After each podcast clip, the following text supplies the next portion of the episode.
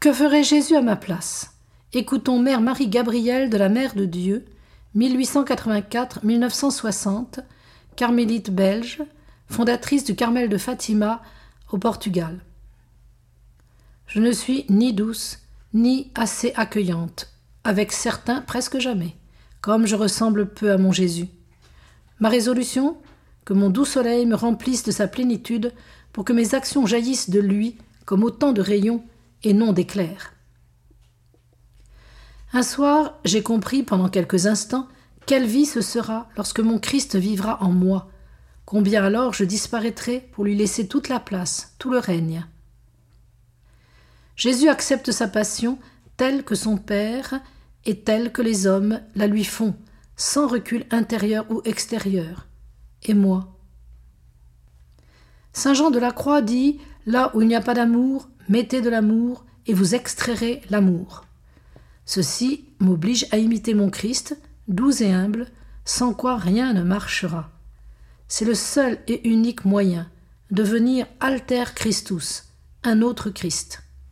Qu'il puisse me regarder comme son alter ego, et moi aussi. Ô mon maître, sera-ce possible? Et pourtant il le faut. Voyez Saint Jean de la Croix, qui dit Tâchez de vous entretenir dans un soin qui vous soit ordinaire, d'imiter notre Seigneur Jésus-Christ en toutes choses, vous comportant comme il le ferait lui-même. Jamais je n'ai compris jusqu'à quel point ceci est un devoir strict pour quiconque tente à la perfection. Sans cela, elle n'existe pas.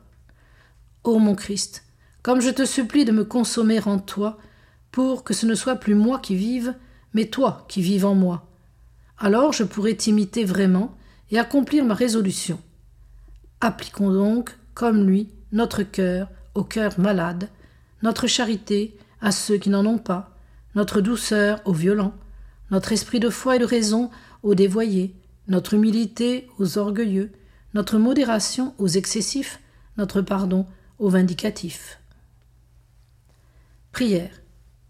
Trinité sainte que j'adore réellement présente dans mon âme, je me présente humblement devant vous, et je viens, quoique vous appartenant déjà par mes saints vœux et mes promesses sacrées, resserrer encore les liens sacrés qui nous unissent, et me dévouer, me sacrifier, m'immoler davantage à votre gloire, et m'établir par là dans un état plus parfait.